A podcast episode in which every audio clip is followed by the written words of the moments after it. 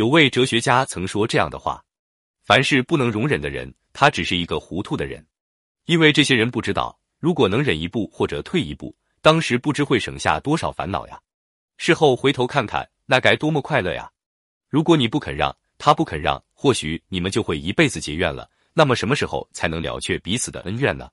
忍耐是一种品德，一种修养，一种道德。假如我们每个人都具有宽容忍耐之心，那么我们所生活的这个社会将变得更加美好，人与人之间的关系也会变得更加融洽。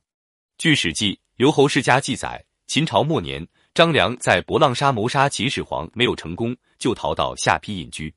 一天，他在镇东石桥上遇到位白发苍苍、胡须长长、手持拐杖、身穿褐色衣服的老人。那位老人的鞋子掉到了桥下，看到张良后，就让张良帮他捡起来。张良觉得很惊讶，心想：“你算老几呀？敢让我帮你捡鞋子？”当时张良想伸出拳头揍对方，但见他年老体衰，而自己却年轻力壮，便克制住自己的怒气，到桥下帮他捡回了鞋子。谁知这位老人不仅不道谢，反而大咧咧的伸出脚来说：“替我把鞋穿上。”张良心底大怒：“嘿，这糟老头子，我好心帮你把鞋捡回来了，你居然还得寸进尺，要让我帮你把鞋穿上，真是过分！”当时张良正想破口大骂，但是又转念一想，反正鞋子都捡起来了，干脆好人做到底。因此，他默不作声的替老人穿上了鞋。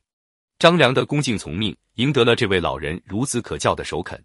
后来又经过几次考验，最终这位老人将自己用毕生心血注释而成的《太公兵法》送给了张良。张良自从得到这本奇书之后，便日夜诵读研究，最后终于成为满腹韬略、智谋超群的汉代开国名臣。当时张良克制住自己的不快，为老人拾鞋、穿鞋，看上去好像很窝囊，但这并不是软弱的表现。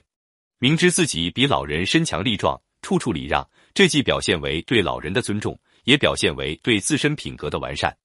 张良正是在不断礼让的过程中，磨砺了意志，增长了智慧，最终成为运筹帷幄之中，决胜于千里之外的杰出的军事家、政治家。试想一下，如果当时张良不能忍一时之气，或许一切又是另外一个样子。总而言之，忍耐是一种修养。它既可以体现出人性的宽容，又可以反映一个人的素质高低。小不忍则乱大谋，与该出手时就出手，其实说的就是这两种境况。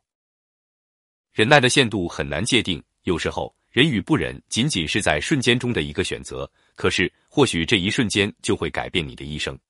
也正是因为每个人都有自己的生活方式和生活准则，而忍耐则是为人处事的一种学问。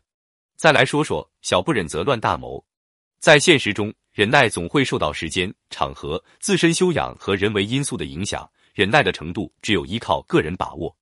每个人都要记住，不管任何时候，学会忍耐，我们就懂得了宽容；学会忍耐，我们就懂得了尊重；学会忍耐，我们就理解了奋斗的意义；学会忍耐，我们就会看到了成功的曙光。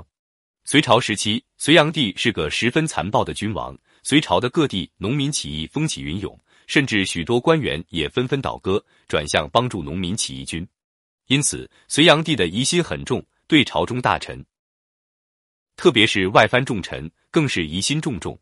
唐国公李渊及唐太祖曾多次担任中央和地方官，所到之处，悉心接纳当地的英雄豪杰，多方树立恩德，因而声望很高，许多人都来归附。这样，大家都替他担心，怕遭到隋炀帝的猜忌。正在这时，隋炀帝下诏让李渊到他的行宫去觐见。李渊因病未能前往，隋炀帝很不高兴，多少产生了猜疑之心。当时，李渊的外甥女王氏是隋炀帝的妃子。隋炀帝向他问起李渊未来朝见的原因，王氏回答说是因为病了。隋炀帝又问道：“会死吗？”王氏把这消息传给了李渊，李渊更加谨慎起来。他知道迟早为隋炀帝所不容。但过早起事又力量不足，只好隐忍等待。于是他故意败坏自己的名声，整天沉湎于声色犬马之中，而且大肆张扬。隋炀帝听到这些，果然放松了对他的警惕，这样才有后来的太原起兵和大唐帝国的建立。